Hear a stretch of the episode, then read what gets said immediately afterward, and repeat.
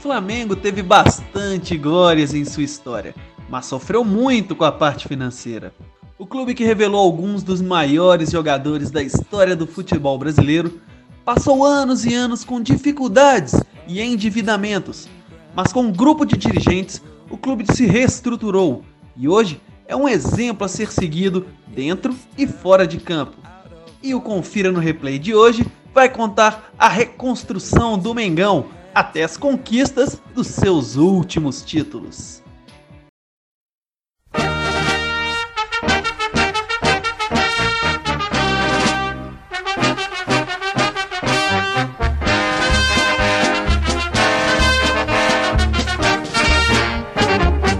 Uma vez Flamengo, sempre Flamengo. O início da reconstrução. A reconstrução do Flamengo começou quando o Eduardo Bandeira de Melo assumiu a presidência do clube em 2013.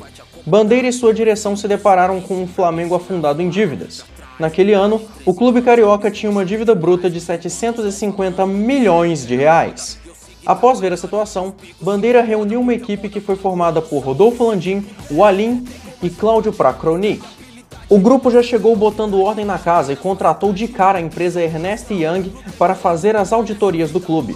Quando a empresa divulgou a dívida do Flamengo, que chegava a ser a maior do Brasil na época, os dirigentes de cara fizeram um pagamento de 40 milhões em dívidas públicas, permitindo que a equipe rubro-negra pudesse dali em diante fazer contratos com empresas públicas e obter melhor acesso a crédito.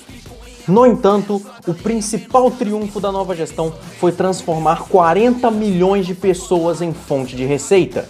E as principais coisas que foram feitas em cima disso foi a criação de um novo programa de sócio-torcedores e a assinatura de um novo contrato com a Adidas que permitiu uma melhora na geração de receitas do clube. A diretoria do Flamengo criou receitas de curto prazo e financiou suas dívidas para longo prazo. Os anos foram passando e a gestão do Bandeira de Melo era impecável. O clube passou a gerar cada vez mais receitas e foi diminuindo cada vez mais suas dívidas. E com o dinheiro entrando, o clube carioca passou a investir em seu centro de treinamento e também em jogadores de qualidade. E além disso tudo, Bandeira também reformulou a base do rubro-negro, fazendo com que o clube formasse grandes jogadores que tornariam uma peça fundamental para os cofres do clube. A gestão do Bandeira de Melo era perfeita, a melhor que a torcida já havia visto em anos de clube. Foram os salários que estavam em dia e as dívidas que só diminuíam. A era do cheirinho. Bandeira de Melo organizou o Flamengo e foi atrás de jogadores de peso para fortalecer o grupo. O atual presidente foi ao mercado e contratou para a equipe jogadores de nome, como Guerreiro, Cuejar, Juan, Fernandinho e Leandro Damião. Mas o principal nome daquela época era o de Diego Ribas, que retornava ao futebol brasileiro depois de 16 anos. Diego veio com a responsabilidade de fazer o Flamengo ser campeão. Com a chegada do meio-campista, a torcida logo se empolgou e criou uma campanha chamada de Cheirinho de Título, insinuando que a equipe carioca ganharia tudo naquele ano. Mas o que era uma campanha dessa torcida virou motivo de zoeira para as outras torcidas. O Flamengo em 2016 acabou passando em branco e não ganhou nenhum título naquele ano. O clube caiu precocemente na Copa do Brasil, ficou apenas em quarto no Campeonato Carioca e o principal troféu que o Flamengo almejava acabou perdendo para o Palmeiras, o Campeonato Brasileiro a diretoria foi novamente ao mercado para reforçar a equipe e conquistar algum título de expressão. E na temporada 2017, Bandeira de Melo trouxe nomes que estavam se destacando em seus clubes na época. Chegaram nomes como o de René, que se destacava no esporte, e Berrio, que era um dos destaques do Atlético Nacional. Mas as principais contratações daquele ano foram as de Everton Ribeiro, Diego Alves e Dario Conca. Os três jogadores chegavam para ajudar Guerreiro e Diego Ribas a conquistar um título para a equipe da Gávea.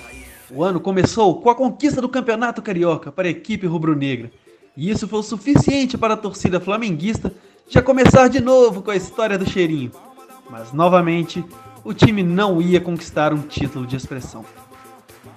Naquele ano, o Flamengo caiu na fase de grupos da Libertadores e ficou em sexto no Brasileirão. A torcida ficou esperançosa quando o time chegou à final da Copa do Brasil, mas acabou terminando em frustração quando viu o título escapar nas decisões de pênaltis para o Cruzeiro. O juiz autoriza, ele partiu de perna esquerda, partiu, bateu, é gol!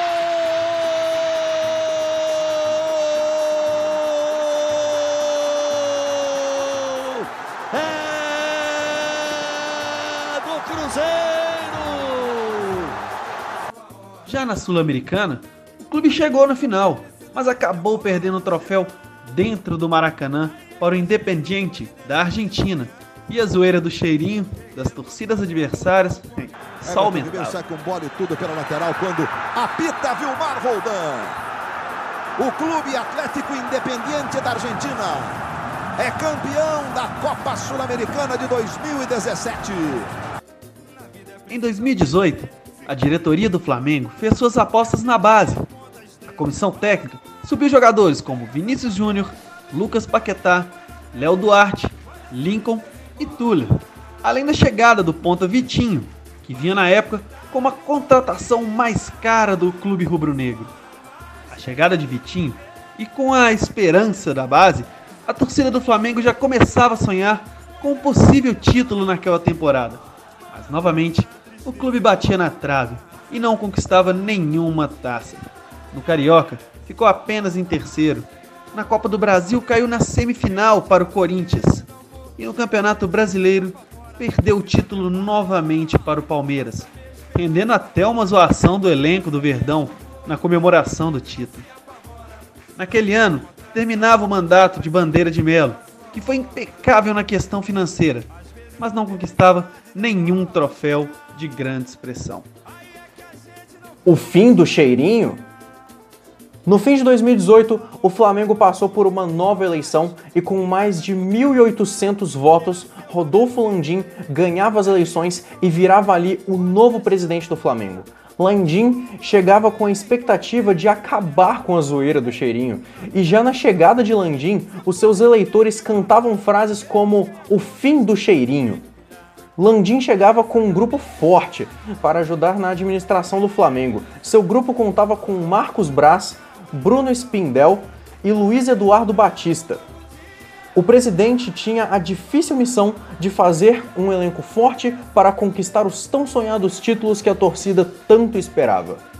A montagem do elenco. Rodolfo Landim e sua direção assumiram o cargo do Flamengo, e a primeira contratação da nova, gest...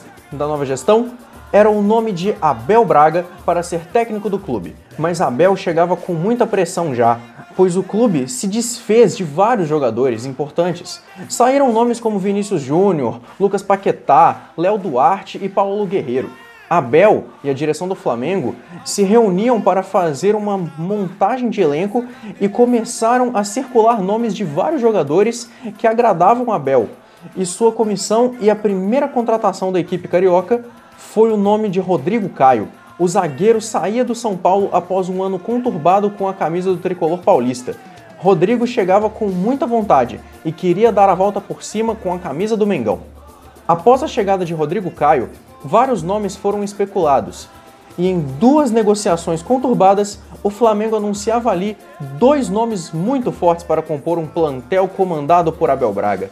Esses nomes eram de Bruno Henrique, que saía do Santos pela porta dos fundos, o outro era Jorge Arrascaeta, que enfrentou uma forte batalha com a antiga direção do Cruzeiro para sair do clube. Arrascaeta, até ali, era anunciado como maior contratação do Flamengo, mas ainda faltava uma peça, faltava o trunfo, a cereja do bolo já circulava nos bastidores e o nome era Gabriel Barbosa.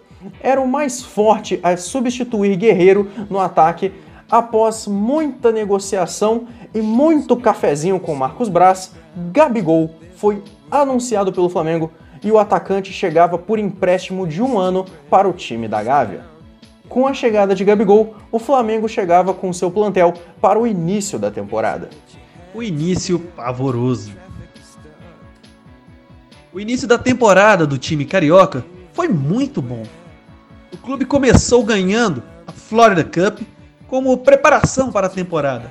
O campeonato carioca se iniciava e o Flamengo começava ganhando suas partidas, mas não vinham jogando um bom futebol. E isso já era o suficiente para a torcida pegar no pé de Abel Braga. A equipe chegou até a ganhar o Campeonato Carioca, mas passava sufoco na fase de grupos da Libertadores. Time passou para as oitavas de final da competição continental na última rodada da fase de grupos, com um empate com a equipe do Penharol.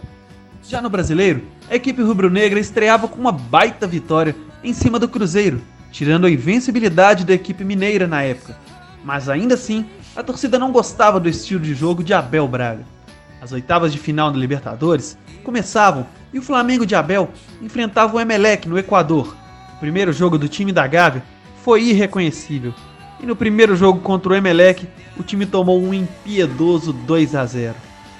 A derrota foi suficiente para a demissão de Abel Braga, e com isso, o Flamengo voltava ao mercado à procura de um novo técnico. A chegada de Jesus. No dia 1 de junho, o Flamengo anunciava um novo técnico, e o nome da vez era de Jorge Jesus. O português chegava no rubro-negro carioca com a responsabilidade de ganhar um título de expressão, Jorge Jesus desembarcou no Brasil junto com seu assistente João de Deus no dia 17 de junho. Jesus estava extremamente empolgado em começar a trabalhar com o Flamengo. Jesus aproveitou a parada dos jogos por conta da Copa América para analisar o elenco e fazer mais contratações, e assim ia novamente a diretoria do Flamengo ao mercado reforçar sua equipe e após muitas análises no mercado, a equipe carioca anunciava nomes como Gerson, Felipe Luiz, Rafinha e Pablo Mari. Os quatro jogadores vinham para reforçar a equipe de Jorge Jesus. O Flamengo, que antes da parada da Copa América estava em terceiro lugar no Campeonato Brasileiro, a oito pontos atrás do líder Palmeiras, o clube também tinha um placar de 2 a 0 para reverter na Libertadores e ainda estava classificado para as quartas de final da Copa do Brasil. E Jesus tinha a responsabilidade de conquistar alguns desses títulos o início da era Jesus. O Flamengo de Jorge Jesus estreou com um empate de 1 a 1 com o Atlético Paranaense pela Copa do Brasil. Iniciava ali a era de Jorge Jesus. O time do técnico português estreava com vitória no Brasileiro. E que vitória! O Flamengo não tomou conhecimento do Goiás e aplicou um impiedoso 6 a 1 dentro do Maracanã.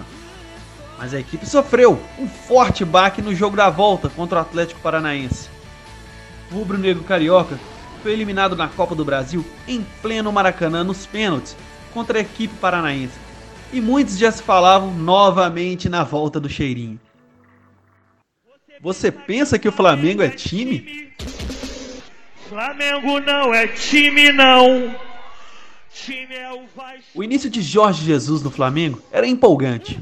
O time jogava para frente e sempre estava goleando seus adversários. Mas Jesus ainda tinha um grande desafio pela frente, que era reverter o placar de 2 a 0 contra o Emelec pela Libertadores. E lá se foi o rubro-negro carioca para a partida. E com 18 minutos de jogo, Gabigol já fazia dois gols e acabava ali a vantagem do Emelec. Everton Ribeiro tá na cara do gol. Bruno Henrique olhou, Everton Ribeiro passou, Gabriel! Gol!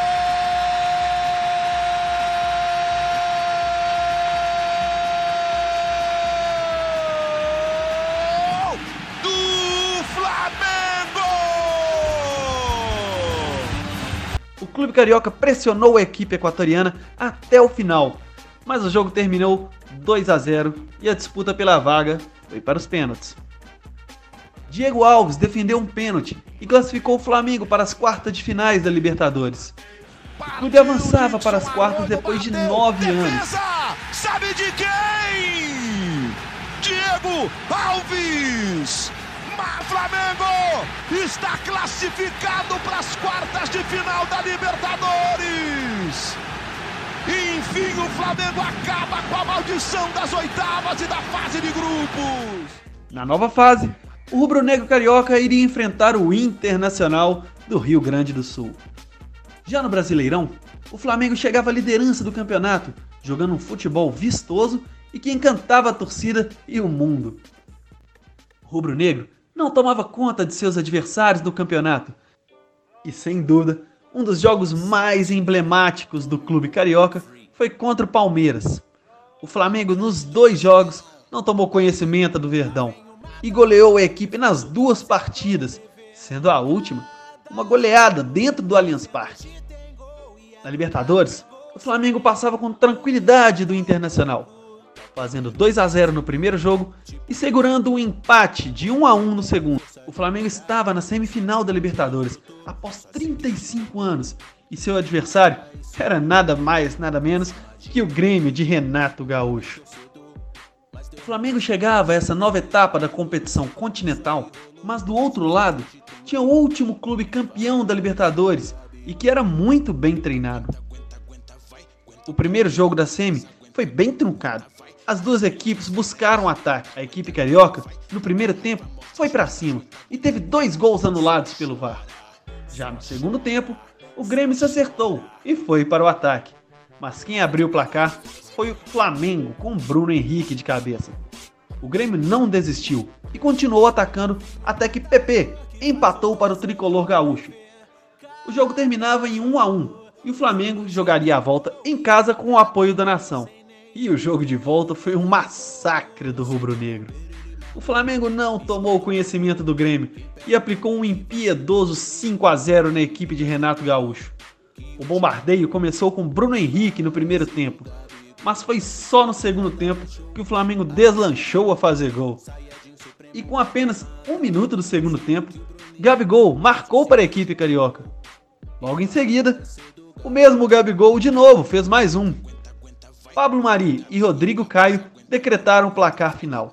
5 a 0 para o Flamengo em uma atuação de gala do Mengão.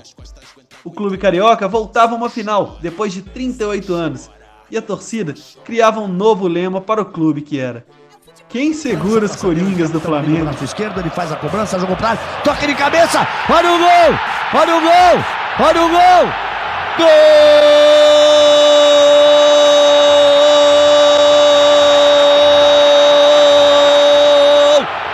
Do Flamengo! Final de jogo no Maracanã. Cinco para o Flamengo, zero para o Grêmio. A glória eterna. O Flamengo já estava com o Campeonato Brasileiro encaminhado, faltava poucas partidas para se consagrar campeão. O time jogava bem, goleava em quase todas as partidas, Gabigol, Bruno Henrique e Arrascaeta eram os grandes destaques da equipe no campeonato. Os três foram fundamentais para o Flamengo conquistar o brasileiro de forma brilhante. O time carioca já se preparava para a grande final da Libertadores contra o River Plate, que era simplesmente o atual campeão da competição. Os Coringas do Flamengo tinham a dura missão de ganhar do River. A partida começou e o Flamengo era irreconhecível em campo. A equipe de Gallardo neutralizou todas as jogadas do time de Jesus e aos 14 minutos do primeiro tempo, Rafael Borré abriu o placar para a equipe argentina. E para aqueles que acharam que ia ser um atropelo do Flamengo, se surpreenderam com o River. O jogo já estava chegando no final e todos já achavam que o título ia novamente para a Argentina até que Gabigol apareceu aos 45 do segundo tempo e empatou o jogo para o Flamengo. Com o um empate, a partida ia para as prorrogações. Mas aos 47 minutos, Gabigol novamente apareceu na área para marcar e consagrar o Flamengo campeão da Libertadores depois de 38 anos. Incrível! Incrível!